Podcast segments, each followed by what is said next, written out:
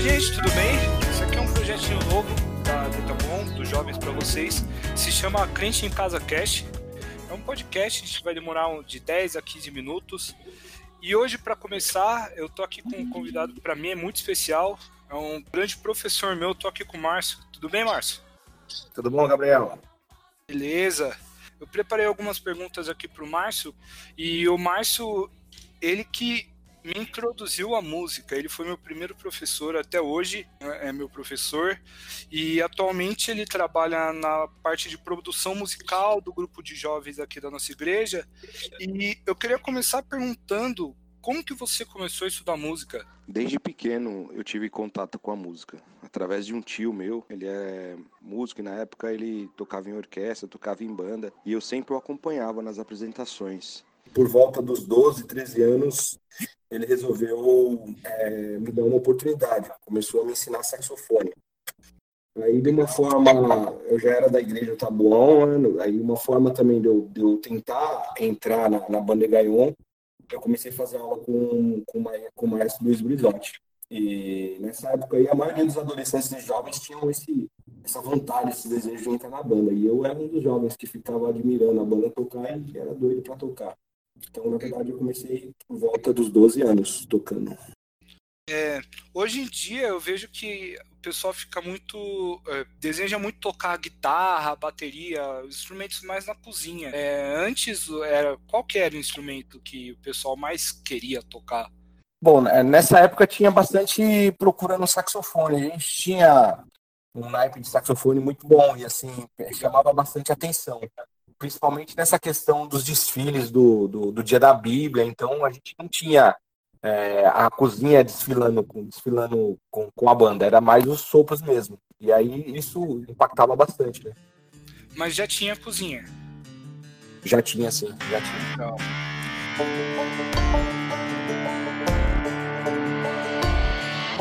Bom, vamos para a próxima pergunta.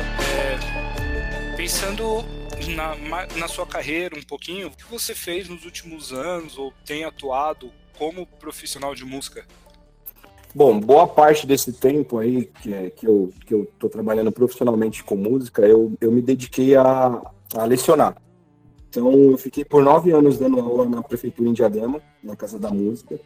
É, nesse período, eu também desenvolvi alguns trabalhos com algumas bandas corporativas, a gente tocava em festas, cerimônias, viajava bastante tocando.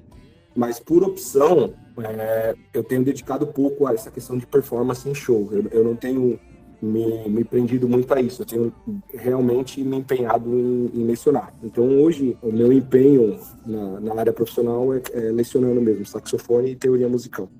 E eu fui aluno seu durante esse período na Casa da Música, né? Antes, comecei antes indo na sua casa. Eu tinha o quê? Oito anos quando eu comecei, Márcio?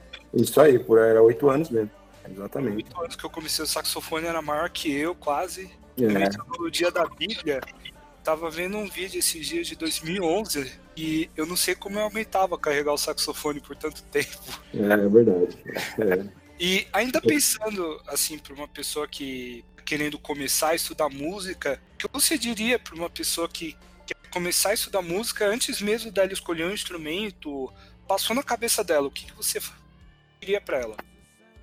Bom, é, como eu sempre encarei a música como profissão, é, e na verdade a maioria dos interessados por música na igreja é, não tratam isso como profissão, é mais como um hobby, ou como um passatempo, ou para preencher mesmo uma vacância na, no, na banda da igreja. É, eu digo o seguinte, para você fazer música, você precisa se esforçar bastante, ter empenho, dedicação, você vai precisar renunciar boa parte da tua vida social, você vai precisar é, investir horas de estudo, você vai, vai ter que se esforçar como qualquer outra profissão. É, e eu, quando eu digo nessa questão de, de encarar como profissão, é justamente isso, de você estudar, de você ter uma formação, de você buscar conhecimento. É, então eu, eu enfatizo o seguinte, antes mesmo de escolher esse instrumento, você precisa ter a certeza que você vai ter tempo para investir.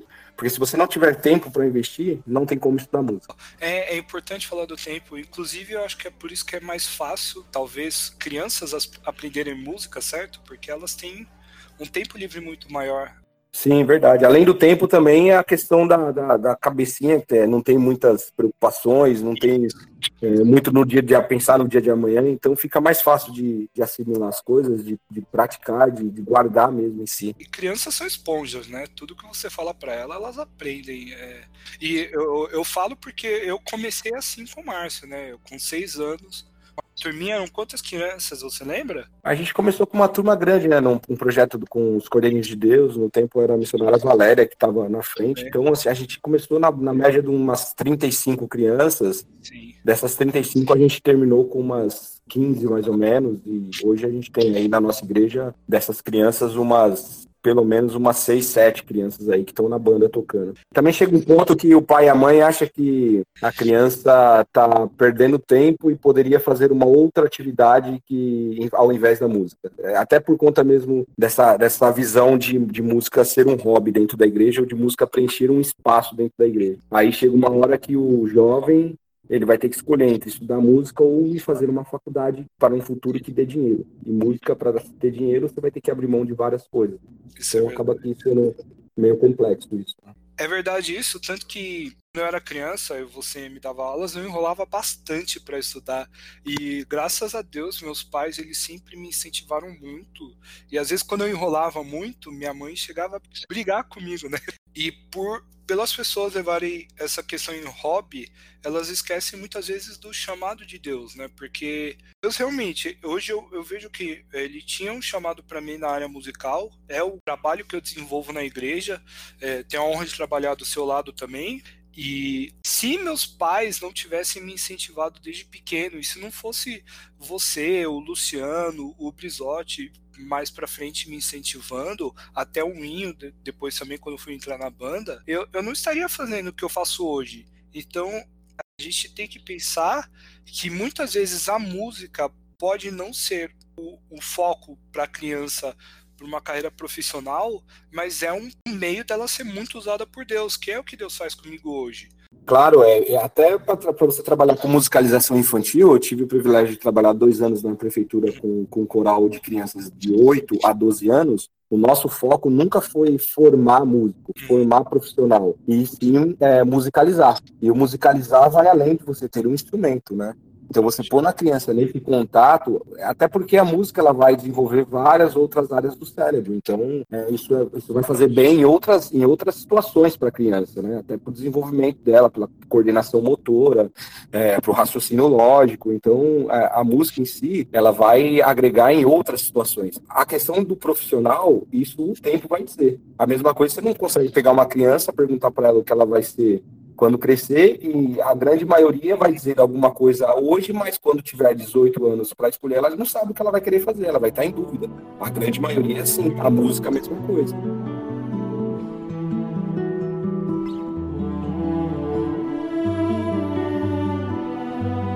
Bom, já que a gente entrou nessa questão do, do chamado de Deus e até mesmo do, do caminho que, é, que uma pessoa, um músico pode percorrer dentro de uma igreja, é, eu queria saber, é uma pergunta que eu sempre me faço, do eu pego um instrumento para tocar. É, eu, eu sou meio aventureiro, meio doido, então é, você sabe, né, que é, uma vez por ano eu, eu tento adquirir um instrumento novo para tentar fazer alguma coisinha nele.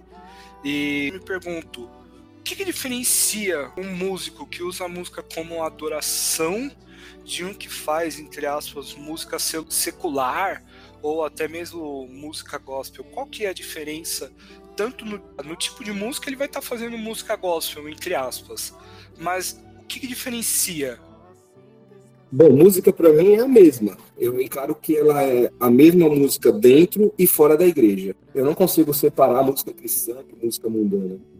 Porque, assim, a mesma teoria, a mesma técnica que a gente estuda para tocar na igreja é a mesma técnica que a gente usa para tocar fora da igreja. As notas que a gente vai tocar dentro da igreja é as mesmas que a gente toca fora da igreja. Por essa visão técnica do livro que não tem diferença mas talvez é, justamente está enraizado na, na, nossa cultura essa divisão, a gente vê muito músico descompromissado dentro da igreja, porque ele não vai levar a sério, ele vai achar que, que assim, é um, é um momento que ele vai usar do instrumento no culto e depois disso acabou. Então, é, eu creio assim que Deus é, criador, é o criador da música. Então, ele merece o melhor da, de nós. Isso falando em arte, isso falando em tudo quando a gente for fazer na vida. Deus sempre merece o nosso melhor. Então, é, do meu ponto de vista, quando a gente sai do, do termo música, que eu digo que é, é, música é a mesma, dentro ou fora da igreja, e parto para a questão de louvor e adoração, aí eu já entendo que a música é uma ferramenta aí sim a, a, a música é uma ferramenta para adorar a Deus, para é, louvar a Deus. E eu entendo que a adoração ela vai significar o quê? Eu dedicar o meu amor e a minha vida a Deus. E o louvor é uma maneira que eu vou usar para adorar a Deus. É, o louvor e a adoração eles vão começar no nosso interior, com pensamento, com atitude. Pode ser expressa de várias maneiras, não só pela música, entendeu? A música, como eu disse, é um, é, é um canal a mais. Portanto, é, eu, eu, vou afirmar que não adianta de nada é, eu cantar e tocar no instrumento e no meu coração eu não sinto gratidão, eu não sinto amor, eu não tenho é, o zelo pela palavra de Deus, eu não reconheço Jesus Cristo. Então, na verdade, eu estou simplesmente fazendo música na igreja. E tem mais ainda. Por exemplo, o músico na igreja, é, ele precisa cada dia se esforçar mais. Mas se esforçar de uma forma diferente do músico secular. Por quê? Porque o músico secular ele vai se preocupar com a técnica dele. E o músico dentro da igreja que quer ser adorador, ele precisa se preocupar com a técnica e com o espiritual. Isso é, é, é essencial, isso é primordial para a gente ver o mover de Deus através da música. Se não fazer música por música, a gente tem vários músicos muito melhores, e eu sou enfático nisso. A gente tem muito músico fora da igreja que é melhor do que os músicos que tocam na igreja. O que nos difere? É que nós realmente fazemos com o intuito de adorar, de louvar a Deus, e para isso a gente tem sempre que buscar fazer o melhor.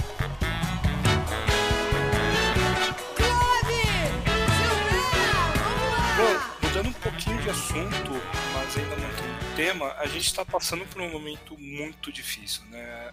Todo mundo tendo que ficar em casa o máximo de tempo possível por motivos de segurança. A gente não está indo na, nos cultos, nas reuniões, nos ensaios. Eu, particularmente, estou sentindo muita falta disso. Mas agora, nenhum músico tem desculpa não estudar música.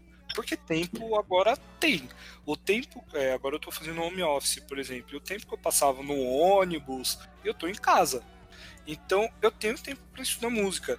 Mas assim, sei que tem muita gente que está desanimada por causa de, de toda essa situação. É, tem gente que acaba entrando em problemas sérios de saúde mental.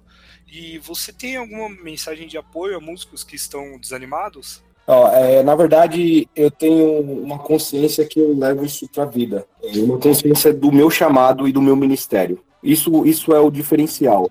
Altos e baixos todos nós teremos. Dificuldades todos, todos nós teremos. Mas eu preciso de ter consciência da minha função no corpo de Cristo. Porque se eu for levar o pé da letra, é, a, tudo que a gente vê de, dessas notícias do que está tá acontecendo no Brasil e no mundo, a, a tendência é a gente se, se, contaminar por isso e deixar de realmente fazer o que a gente fazia em dias normais. Mas eu entendo que tudo quanto eu, quanto eu colocar a mão para fazer, onde eu for, tudo que eu tenho que fazer tem que ser para a glória de Deus. E para isso eu tenho que sempre buscar fazer o melhor. Se pensarmos e agirmos é, na premissa de que tudo quanto eu fizer eu farei para louvor e para a glória do nome do Senhor, eu vou enxergar o quê? Eu vou enxergar que o meu momento de estudo, o meu momento de prática, é uma oportunidade de eu adorar a Deus também. Aquele que é digno de receber toda honra, toda glória todo louvor. Então, é, às vezes, para o músico, é difícil você tirar uma hora para estudar, porque às vezes parece desnecessário. Mas ao invés de você enxergar isso como um, um, um momento de, de estudo, entenda como um momento de aperfeiçoamento. Se a gente está buscando se aperfeiçoar para fazer o melhor, para louvar a Deus, com certeza ele nos ouvirá e nesse período ele também nos abençoará. Que para mim isso foi um tapa na cara, porque realmente é, se a gente parar para pensar de que a música, a ferramenta, termo que você usou, uma das ferramentas que Deus nos deu para louvor e adoração dele, a gente não tem desculpa, a gente tem que pensar no nosso propósito.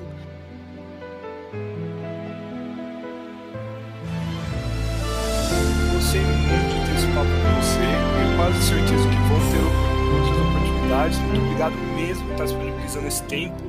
Você tem alguma mensagem final para quem está ouvindo a gente? Sim, para você que está ouvindo, para ilustrar aquilo que eu estou falando, eu sempre gosto de usar a vida de Davi. Davi, ele foi chamado para tocar perante ao rei. O rei, ele estava sendo atormentado por um espírito mau e esse espírito, a Bíblia diz que era um espírito enviado por Deus. Davi, ele não chegou lá porque ele bateu na porta ou porque ele foi atrás de uma oportunidade. Não. Davi ele foi lembrado por alguém que estava dentro do palácio. O que me deixa mais contente e feliz e, e otimista é que sempre vai ter alguém para apontar o seu trabalho. Sempre. E no caso Davi, ele foi lembrado é, dentro do palácio porque ele tinha um testemunho, o Espírito de Deus, não pediu uma pessoa que tivesse um bom testemunho. O rei, o rei pediu apenas uma pessoa que tocasse bem. Se Davi talvez não tocasse bem, talvez o servo nem lembrasse do nome de Davi para o rei. Mas também a gente tem que entender que se Davi não tivesse um bom testemunho, ele também não seria lembrado, porque ninguém leva uma pessoa com mau testemunho à presença do rei. Só que tem o principal. Se o Senhor não estivesse com Davi, por certo também não, veria, não haveria essa ocasião ocasião, porque é, o Espírito de Deus se retirou de Saul, a palavra de Deus nos diz, e um espírito mal da parte de Deus começou a atormentar o rei. Talvez se, Davi não tivesse o, Espírito de Deus na vida, nada disso aconteceria. O que eu, eu encerro dizendo, e isso é, é, é, para o meu dia de trabalho, é, é para o meu trabalho com música, para o meu trabalho secular, para onde eu estiver colocando a mão para fazer algo, eu sempre vou levar essa, essa ideia. Deus, ele sempre vai dar a oportunidade, é ele quem cria a oportunidade. Agora basta basta eu, basta você que está me ouvindo, estar na posição correta, ter um bom testemunho. E no caso de você, músico, você precisa tocar bem, você precisa ter o Espírito de Deus. Com certeza você vai ser lembrado pelo Rei.